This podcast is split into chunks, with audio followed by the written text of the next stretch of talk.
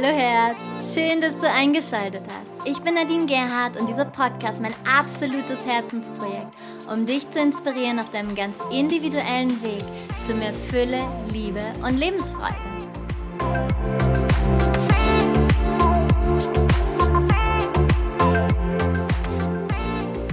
Einen wunderschönen guten Morgen, guten Mittag, guten Abend von mir, Nadine. Ich freue mich sehr, dass du zu einer neuen Folge Heiter bis Sonic eingeschaltet hast. Und ich bin schon fast auf dem Absprung. Ich bin noch ein paar Tage in Deutschland. Nein, ich wandere noch nicht aus. Allerdings geht es in ein paar wenigen Tagen nach Mailand und von dort aus nach Norditalien zum Silent Retreat, was ich dort gebe. Und ihr könnt euch gar nicht vorstellen, wie sehr ich mich darauf darauf freue, denn wir leben in so einer Informationsflut und ja, mir wird das alle paar Tage immer wieder so bewusst, weil ich selbst immer, also gerade in dem Job, wo ich arbeite, bekomme ich immer so, so viele Nachrichten über WhatsApp, Telegram und Instagram und Facebook und und und. Und ähm, ich komme manchmal, ach, E-Mail natürlich auch, unter anderem.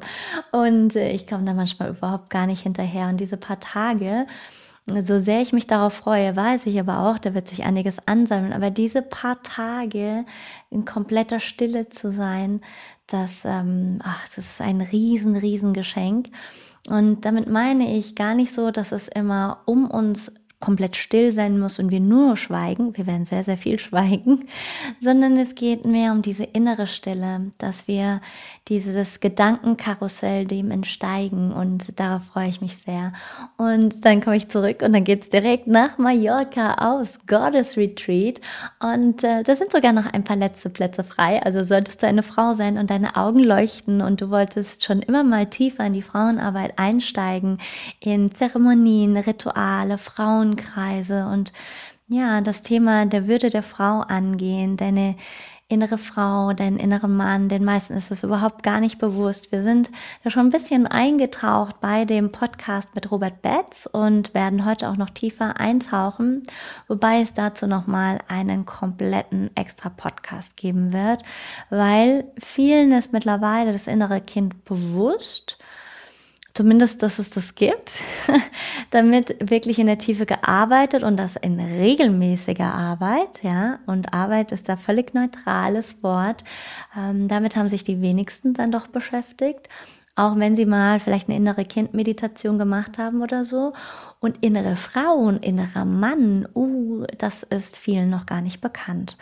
Und das hat aber sehr stark auch was mit unseren ja, Partnerschaften zu tun, mit unseren Beziehungen. Und ähm, ich möchte heute nochmal in weitere Perspektiven hineintauchen, was das Thema angeht, Liebespaare der neuen Zeit. Wir haben letzte Woche schon einiges Tolles von Robert Betz gehört. Und ähm, da werde ich nochmal, ja, vielleicht an der einen oder anderen Stelle nochmal auf einer anderen Sichtweise heraus eintauchen. Und Beziehungsstrukturen, die wollen neu überdacht werden, weil wir dürfen uns bewusst werden, wo wir diese alten Beziehungsstrukturen noch bedienen. Also wo wir sagen, wir möchten frei leben, doch wir bedienen die alten Beziehungsmuster. Und das erleben wir momentan sehr viel, weil das ist zum Teil auch sehr, sehr schmerzhaft. Also wenn du in dir Schmerz verspürst und weißt den überhaupt gar nicht zuzuordnen, beobachte mal, wo du in alte Muster unbewusst noch hineinfällst. Und das auf allen Ebenen. Denn allein schon nehmen wir mal das Schulsystem. Wie viele Jahre haben wir dieses Schulsystem so sehr beklagt? Wo nicht das Individuum gewertschätzt wird, sondern Masse produziert wird und, und, und. Und was machen die meisten jetzt? Sie stecken ihr Kind weiterhin in dieses Schulsystem, ohne eben mal zu überlegen, was gibt es denn für neue Wege? Zum Beispiel sich vielleicht mit anderen Eltern zusammenzutun und einen, ähm, ja, einen freien Lehrer ähm, zu organisieren und so weiter und so fort. Ich weiß, das ist alles gar nicht so einfach, aber neue Wege, die gegangen werden möchten, sind nicht immer einfach. Das Leben ist nicht immer einfach. Es wäre schön, wenn es ist, das wünschen wir uns alle, aber das Leben ist immer in Wellenbewegung und wir sind aufgefordert, in die Eigenverantwortung zu kommen. Das mit dem Schulsystem ist auch nochmal ein extra Podcast, deswegen lass uns bei den Liebespaaren der neuen Zeit bleiben. Und zuallererst möchte ich einmal in das Wort Beziehung eintauchen, denn ich merke immer wieder, wie sehr dieses Wort allein negativ behaftet ist. Dabei ist dieses Wort eigentlich neutral. Aber so viele und auch bei Kollegen stelle ich das immer wieder fest und ich habe mich selbst so gefragt, hm, ist es wirklich so, ist es wirklich so negativ? Und bei mir kommt ein Nein. Und ich sage euch, warum das so ist. Muss nicht eure Wahrheit sein, eure Meinung sein, aber hör einfach zu, wenn es dich interessiert. Und zwar, in einer Beziehung beziehen wir uns aufeinander und natürlich beziehen wir auch etwas voneinander. Und es wäre illusorisch zu sagen, wir suchen Beziehungen, in denen wir nichts voneinander beziehen. Denn darum geht es ja. Wir suchen ja nach Verbundenheit, nach Begegnung, wir suchen nach Ergänzung, nach Inspiration und deshalb treffen wir uns und wir sollten uns nicht selbst belügen. Denn das tun wir damit, wenn wir sagen, oh nee, Beziehung, na, ich will keine Beziehung, ich will Partnerschaft leben. Ja. Wir suchen Beziehungen, um im Mindest mindesten Fall, würde ich jetzt mal sagen, Energie voneinander zu beziehen. Und das ist nicht verwerflich, denn wenn wir es mit der entsprechenden Achtsamkeit und dem entsprechenden Respekt tun, dann ist das absolut nicht verwerflich. Wenn wir uns darin also gegenseitig wertschätzen, in Beziehung zu gehen bedeutet eben, sich bewusst zu machen, wir beziehen uns einerseits aufeinander. Das heißt, im Idealfall wäre es so, dass wir uns austauschen, dass eine Bezogenheit auf den anderen besteht. Zum Beispiel, was braucht der andere von mir? Was kann ich ihm von mir, Achtung, gerne geben? Was gebe ich aus reinem Herzen? Und was wünsche ich mir von meinem Gegenüber? Dann brauchen wir das Wort nicht zu verurteilen, denn dann sind wir aufrichtig. Und das ist hier auch nochmal zu Beginn für mich ganz wichtig, das nochmal zu betonen, dass wir uns lösen von Abhängigkeiten. Das hat aber mit dem Wort Beziehung nichts zu tun. Und ich höre so oft das Thema mit toxischen Beziehungen, toxischen Partnerschaften, toxisch hier, toxisch da. Heutzutage ist alles toxisch. Und dieses Thema, ich muss mich von Energieräubern lösen. Ja, natürlich gibt es Energieräuber. Aber wenn du verbunden bist mit deiner Quelle, und das habe ich gerade vor ein paar Tagen schon auf Instagram erwähnt, das ist so wichtig, auch das zu verstehen, dann wird dir nichts anhaben, wenn du verbunden bist mit deiner Quelle. Denn es ist ja nicht so, dass du Energie in dir gespeichert hast, die dir entzogen wird und dann bist du auf einmal leer, ja? Also du hast so einen Speicher und wenn jemand andockt und er zieht die Energie, dann ist nichts mehr da. Das ist nur so, wenn du nicht angebunden bist. Aber da, wo du verbunden bist, fließt die Energie durch dich dem anderen zu. Doch klar, selbstverständlich, wenn du in Beziehung stehst und du hast das Gefühl, du hast ein Gegenüber, das dich verbraucht oder dich konsumiert und du möchtest das nicht mehr, dann löst dich aus solchen Beziehungen heraus. Du wirst nicht gezwungen, aus irgendeiner Form der Gutherzigkeit in solch einer Beziehung zu bleiben. Dennoch sieh dich nicht als Opfer. Wenn du lediglich die Feststellung machst, ich habe Energieräuber in meinem Leben und ich bediene sie, weil sie sind mir sympathisch oder weil ich mit ihnen Mitgefühl habe oder weil ich einfach entscheide, dass ich genügend Energie zur Verfügung habe, dann bist du dir dessen bewusst und nicht in der Opferrolle. Wenn du aber sagst, mir geht es so schlecht, weil ich so viele Energieräuber in meinem Umfeld habe, dann bist du in der Opferposition. Und da befinden sich sehr viele, wenn es um das Thema toxische Partnerschaften und Beziehungen geht. Und das dürfen wir uns bewusst, bewusst werden. Denn dann gibst du dem anderen die Schuld. Und das ist Opferposition. Jetzt fragst du dich sicherlich, was sind denn die Liebespaare der neuen Zeit? Und das sind jene Paare, die schon gelernt haben, sich selbst zu lieben. Die schon gelernt haben, dass jeder der Partner für sich selbst steht und sich dann auf eine aufregende Suche begeben, worin sie sich gegenseitig inspirieren und unterstützen können, sodass immer wieder Neues entsteht. Das heißt, jeder der beiden geht auf ihren ganz eigenen Weg und dann treffen sie sich wieder auf ihrem gemeinsamen Weg und schauen, was sie daraus an Fruchtbarem entstehen lassen können, welche Erkenntnisse sie gesammelt haben und sich darüber austauschen und dann aber auch wieder in ihre eigene Welt zurückgehen. Und das werden die neuen Liebespaare oder die Liebespaare der neuen Zeit. Denn darin gibt es ein sich gegenseitig dienen auf natürliche Weise, ohne sich verpflichtet zu fühlen oder sich moralisch verpflichtet zu fühlen, sondern weil es dann aus einem wahren Bedürfnis entsteht. Und was bedeutet, sich verpflichtet zu fühlen oder sich moralisch verpflichtet zu fühlen? Und das hat was mit Abhängigkeiten zu tun. Und darauf gehen wir später noch ein. Ich möchte heute nochmal auf das Thema Monogamie und Polyamorie eingehen und darüber haben auch Robert Betz und ich schon im letzten Podcast darüber gesprochen. Mm, ich habe mich ja ja einige Wochen sehr stark mit diesem Thema auseinandergesetzt und gerade die Polyamorie wird zum Teil stark gefeiert in der New Age Szene oder in der neuen spirituellen Szene.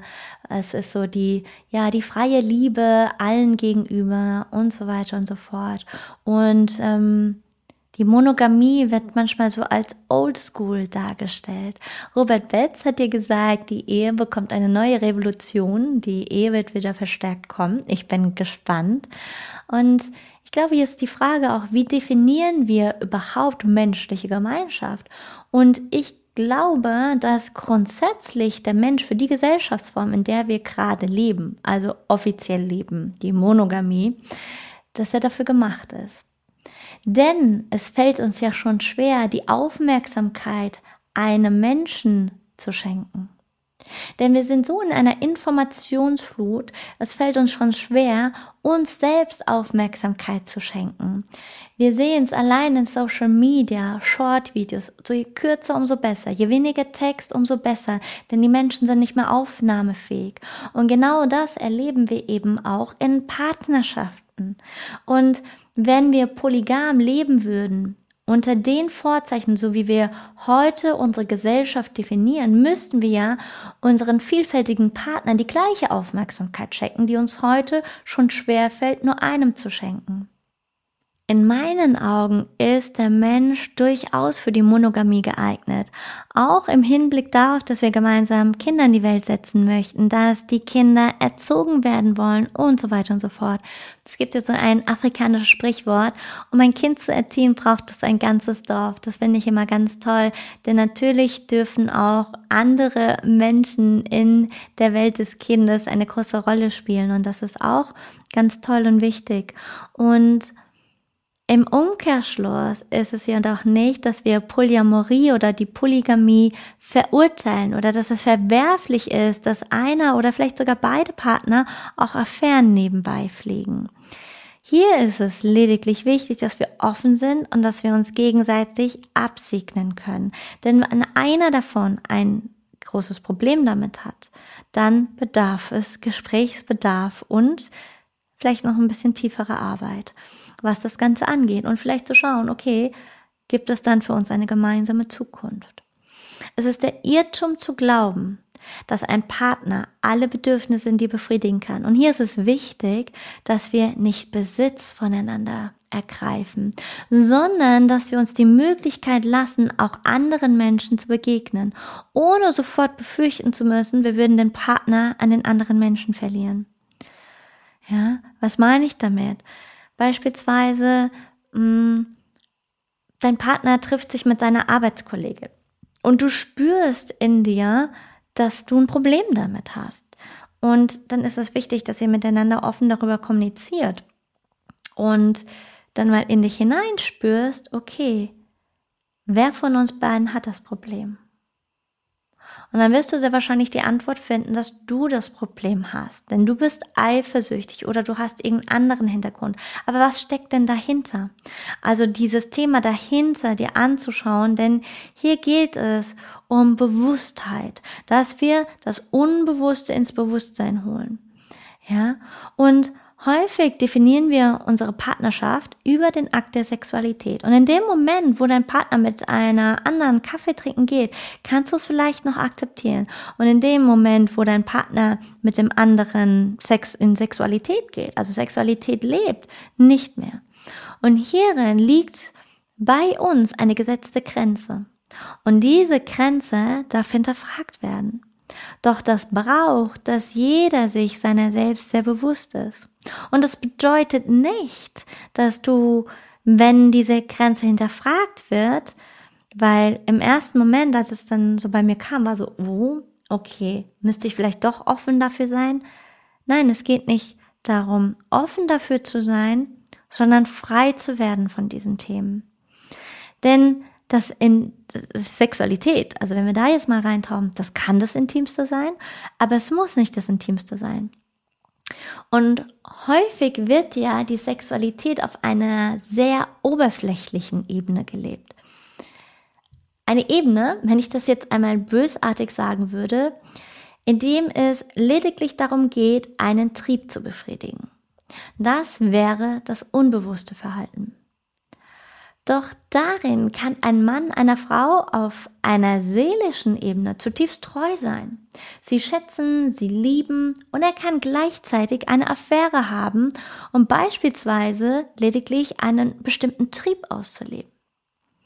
Und das ist ein sehr komplexes Thema, wo es keine grundsätzlichen Regeln aufzustellen gibt, weil es eben von Mann zu Frau, Frau zu Mann, von Paar zu Paar komplett unterschiedlich ist. Und hier darf jeder für sich reinspüren, was ist denn hier meins?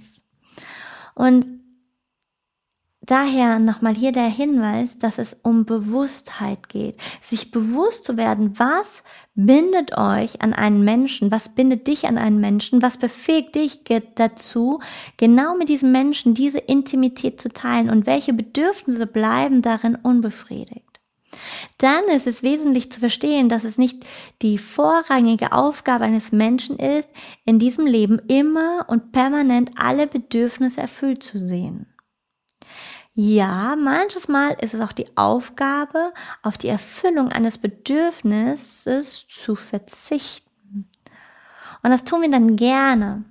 Das wird immer wieder auch die Frage sein, wie hoch ist der Preis, den wir dafür zahlen. Also in der Partnerschaft als Beispiel der, ja, der eine Partner wünscht sich jetzt Freiheit, will auf Weltreise gehen. Und der andere Partner will immer noch auf ein Haus spannen und will diesen Job einfach weitermachen. Und dann ist die Frage, inwieweit kann ich nach, mich äh, entscheiden, dieses eine Bedürfnis zurückzustellen, um eben später auf Weltreise zu gehen. Und wie hoch ist der Preis? Also das als Beispiel und das kannst du auf alles, ähm, auf alles sozusagen kopieren.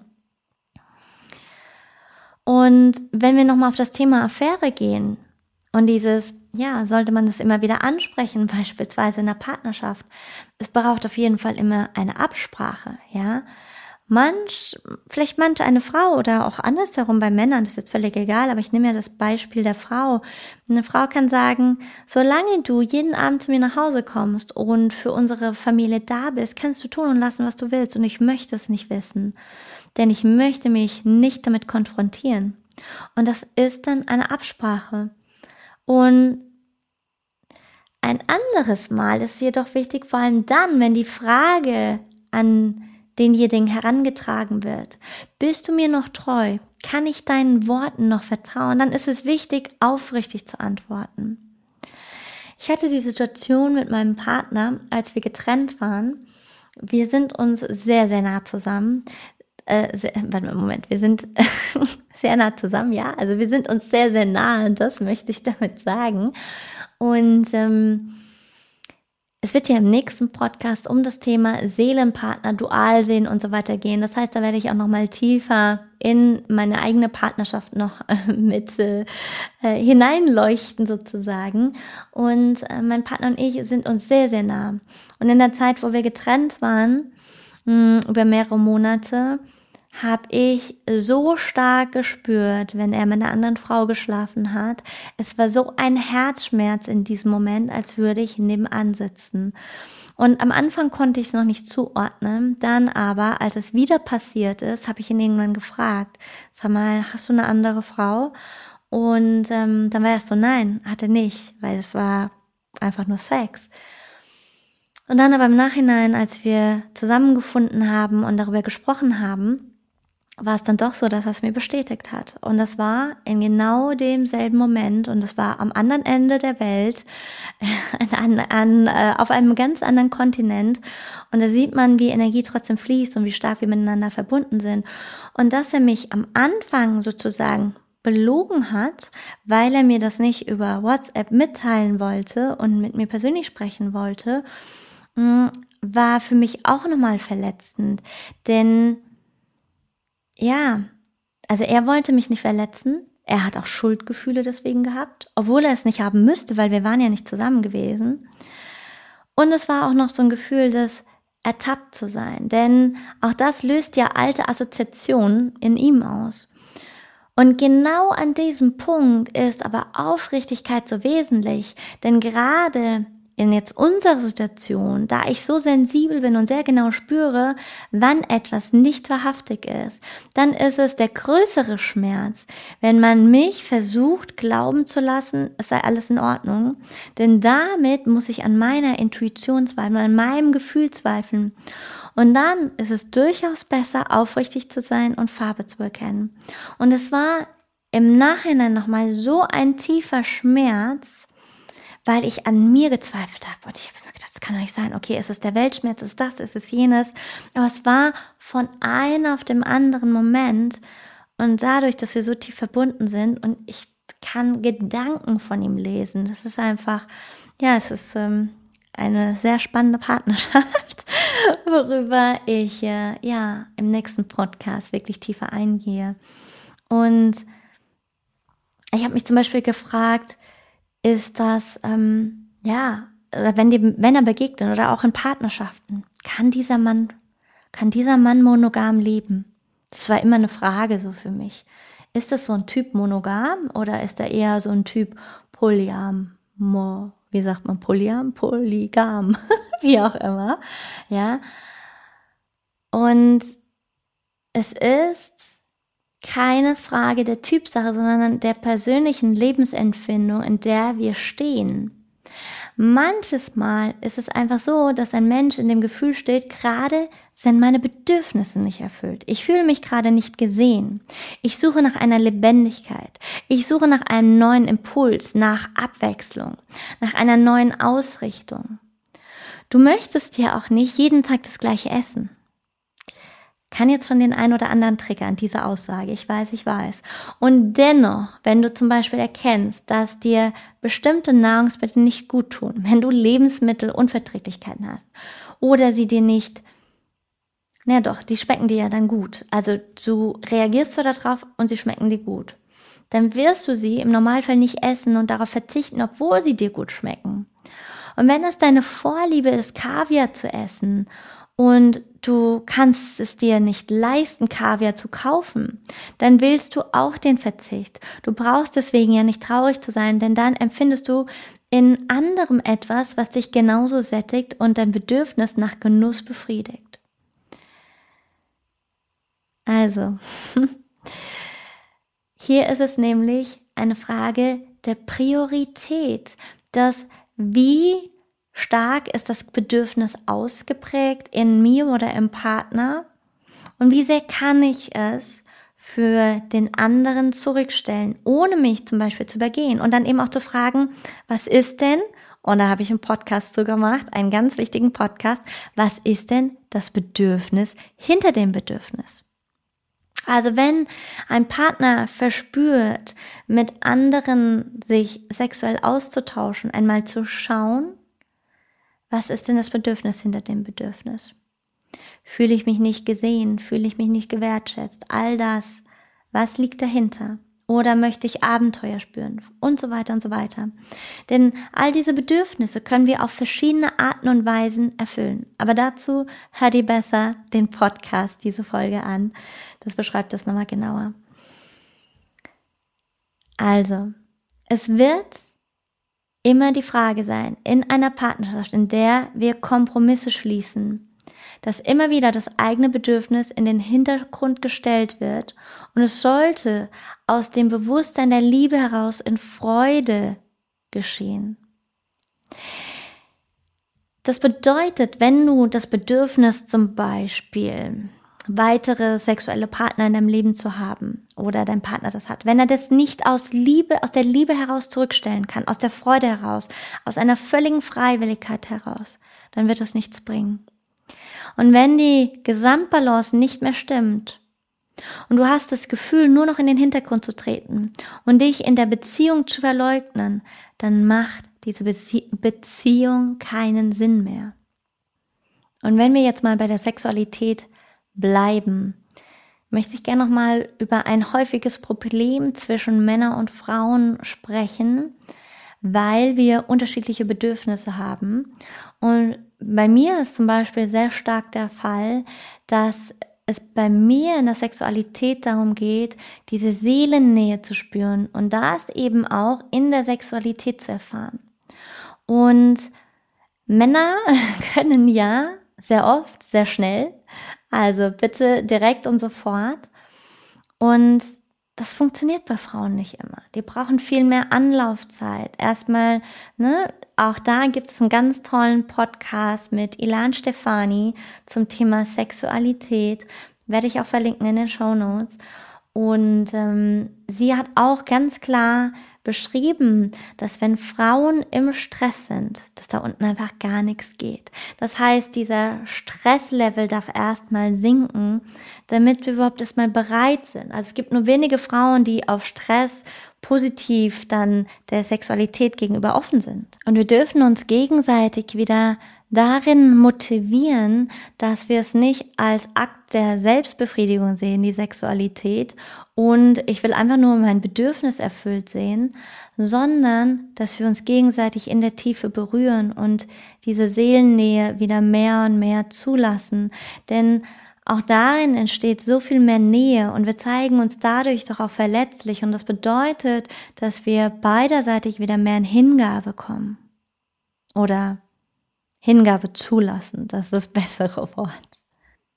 Und woran halten wir noch fest? Was gilt es loszulassen? Es gilt die Konzepte loszulassen, die hinter all dem stehen, denn wir spüren ja, dass diese Konzepte nicht mehr tragen. Unsere ganzen alten Rollenbilder in unseren Partnerschaften tragen nicht mehr.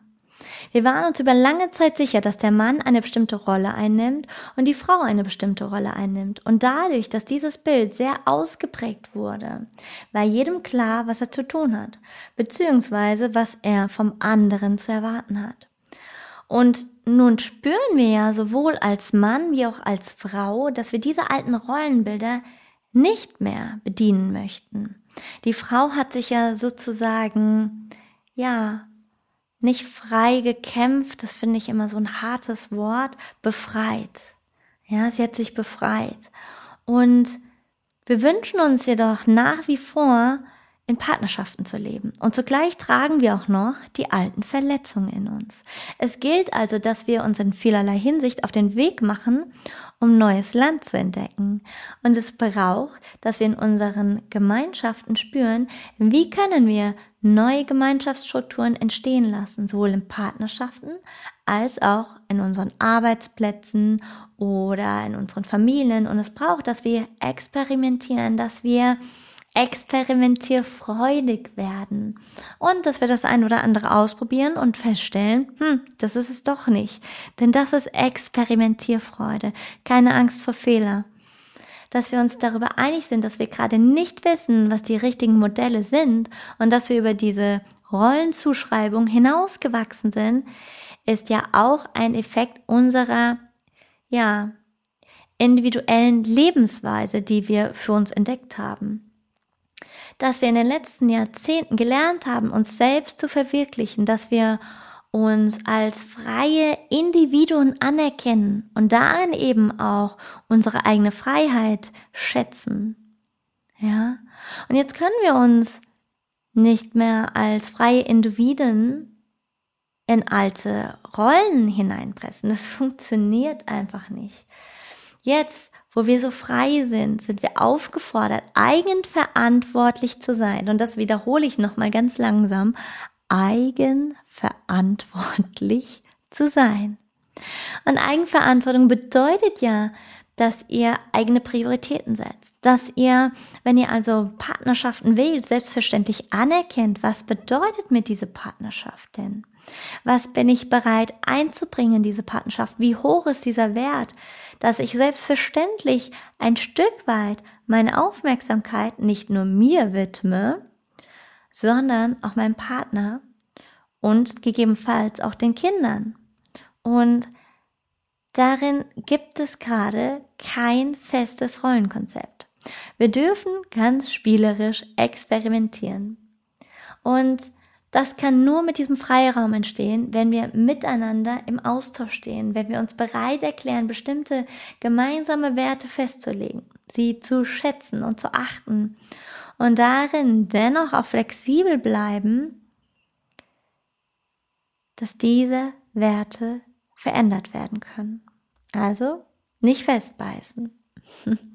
Sobald wir uns versuchen, gegenseitig abzuwerten oder uns zu manipulieren oder uns gegenseitig unsere Wahrheiten überstülpen wollen, vertiefen wir nur noch das Gefühl der Trennung.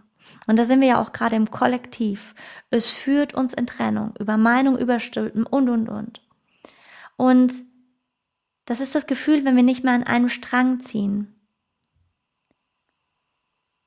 Es braucht ein gemeinsames Ziel, eine gemeinsame Überschrift.